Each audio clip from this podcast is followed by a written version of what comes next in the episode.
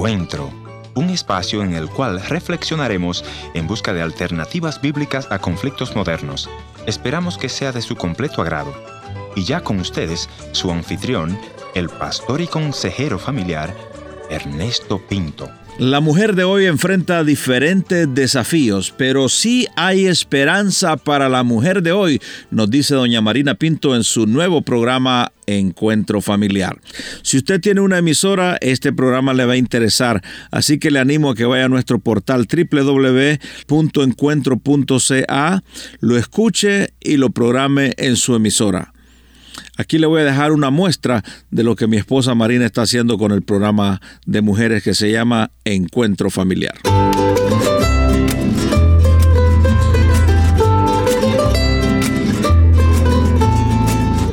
Uno de los virus que apareció en los últimos tiempos y que todos hemos escuchado es el Zika.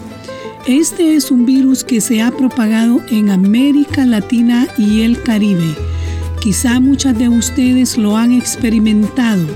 Incluso las mujeres embarazadas han tenido que tener mucho cuidado y prestar atención, ya que este virus afecta al bebé que están esperando. También hemos escuchado del Ebola. Este virus mayormente se propagó en algunos países de África y es uno de los virus mortales ya que acabó con muchas vidas.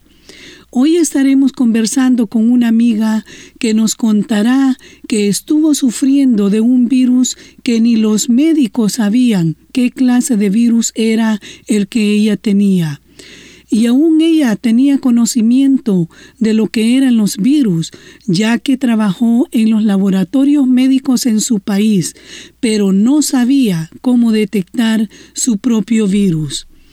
Así es que si tú has pasado por una experiencia similar, te invito a que te quedes con nosotros y que escuches la historia de nuestra invitada. No te vayas, que enseguida regresamos.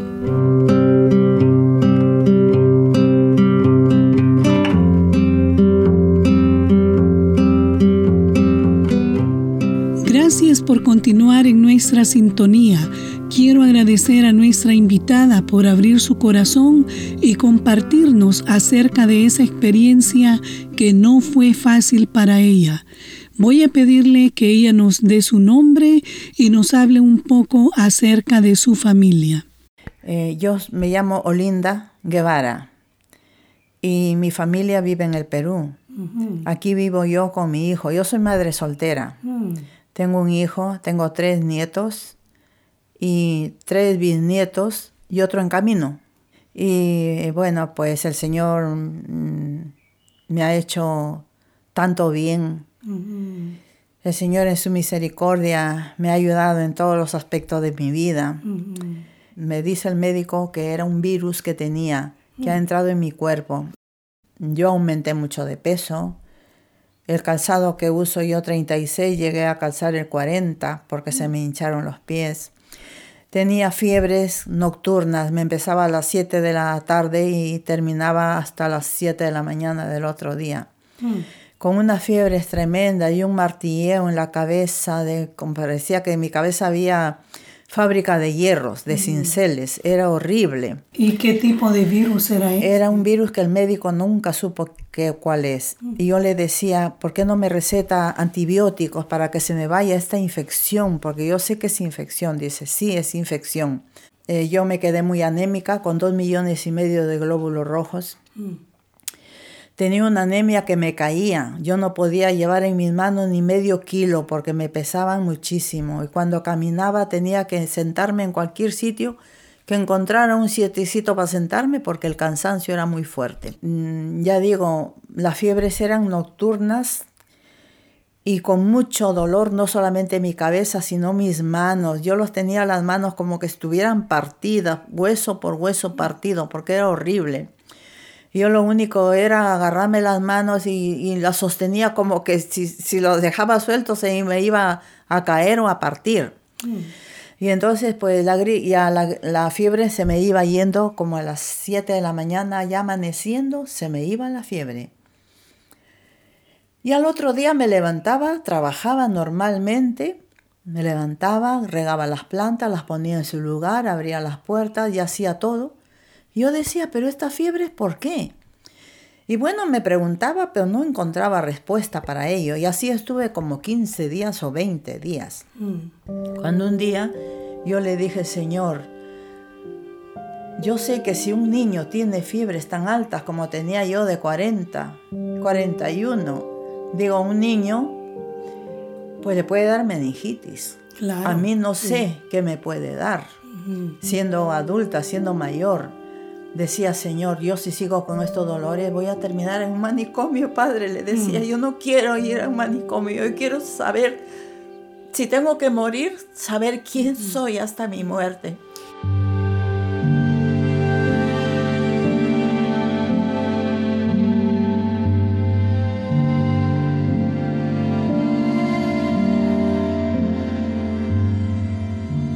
Estamos escuchando a Olinda que nos relata cómo se sentía al no saber qué era lo que le causaba todos los síntomas que tenía y se sentía desesperada ya que ni los médicos sabían qué tipo de virus era. Es que no sabía ni el médico ni nada. Yo agarraba cuando tenía tanta fiebre, salía, ya ve usted las escaleras que tengo y tenía que ir al médico caminando hasta de, medianoche y me decía, le vamos a dar a Diro para que eso le calme un poco, pero no podemos hacerle otra cosa. Me venía otra vez a mi casa así como estaba y tenía mucho dolor y fiebre y todo. Y hasta que un día yo siempre me bajaba de la cama y me arrodillaba, Señor, pero esto ¿por qué me pasa? Decía, quítame esto, Señor. Yo no quiero volverme loca, Señor, yo no quiero estar en un manicomio, le decía, Señor, por favor, sáname, Padre. Mm. Y entonces era así, noche tras noche, vez tras vez. Cuando ya iba oscureciendo, es que ya tenía hasta miedo, porque yo sabía lo que me iba a pasar. Mm. Entonces, eh, eh, yo arrodillada al pie de la cama, luego me levantaba con ese dolor y me volvía a tumbar en la cama la fiebre es tan alta, no me dejaba dormir. En su desesperación, ¿cuáles eran esos pensamientos que venían a su mente? Ya llegué a pensar que lo que yo tenía era diabólico. Pensaba que era diabólico. Mm. Porque un Dios tan amoroso no era. Pero por qué me estaba ocurriendo no lo sabía. Mm. Pero sí sabía que Dios estaba tratando conmigo.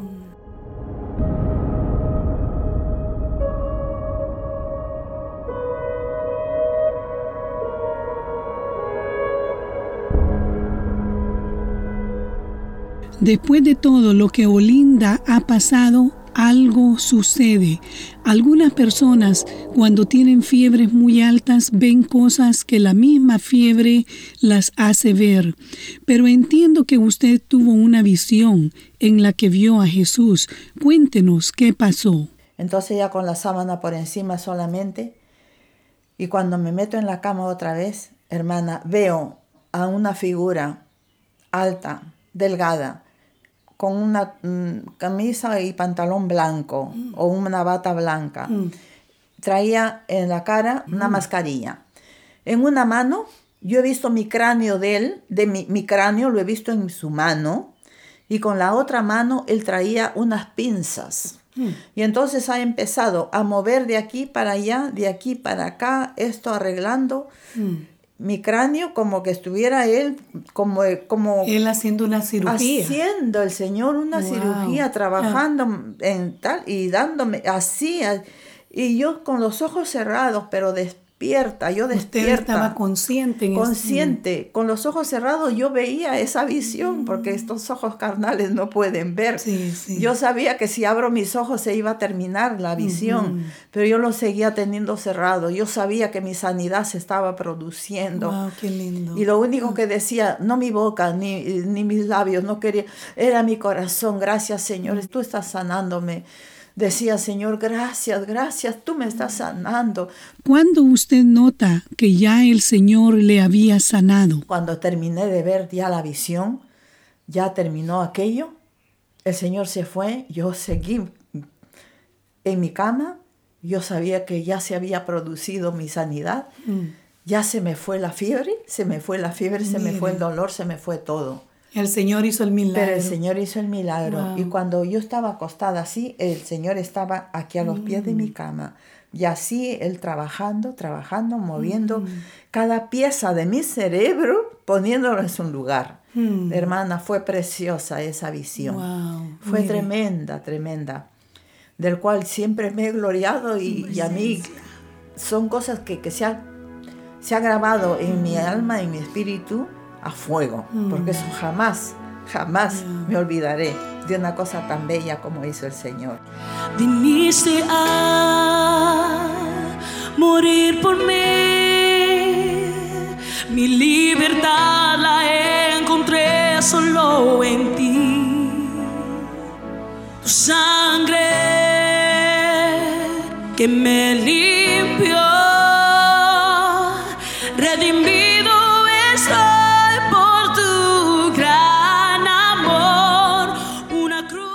agradecerle por compartir su experiencia para nuestra audiencia y quizá habrán mujeres que en este momento están sufriendo de alguna enfermedad y se han sentido desesperadas al no ver una mejoría rápida.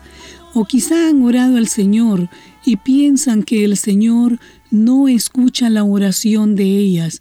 ¿Qué mensaje usted le mandaría a estas mujeres?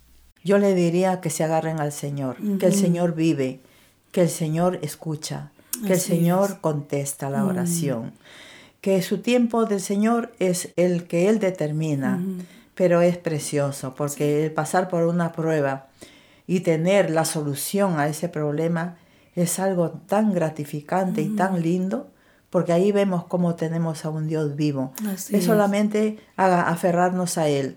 Y esta prueba nos hace agarrarnos más al Señor.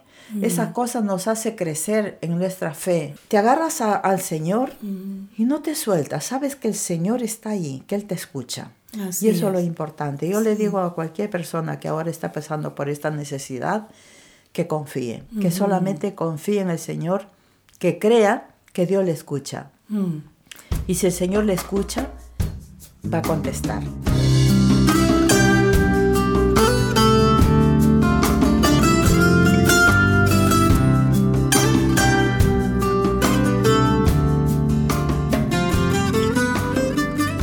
Agradecer a Olinda por animarnos a confiar en el Señor. Como Olinda nos mencionó que algunas veces el Señor nos pone pruebas, pero también nos da una salida. Nos dice la escritura en el libro de Primera de Corintios, en el capítulo 10 y el versículo 1. No os ha sobrevenido ninguna prueba que no sea humana pero fiel es Dios que no os dejará ser probados más de lo que podéis resistir, sino que dará también juntamente con la prueba la salida para que podáis soportarla.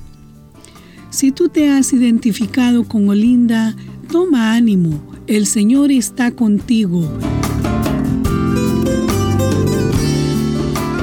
Escríbeme un correo a info